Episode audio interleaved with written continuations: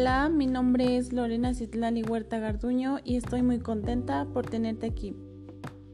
La huella que dejes en los demás será la identidad de tu marca personal. El día de hoy tocaremos un tema muy importante para todos, identidad virtual.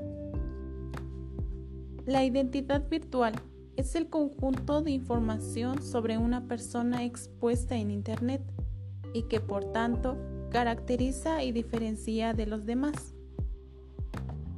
La identidad virtual debe ser social, subjetiva, valiosa, indirecta, compuesta, real y contextual, pero sobre todo dinámica. Una identidad virtual cuenta con ventajas y desventajas. Ventajas. Socialización. Comunicarnos con otras personas. Trabajo. Las empresas contratan a personas por Internet. Negocios. Mejora las calidades de los negocios. Informar. Obtener informaciones distintas. Desventajas. Fácil acceso a temáticas no propicias. Violencia. Pornografía. Sexo, etc.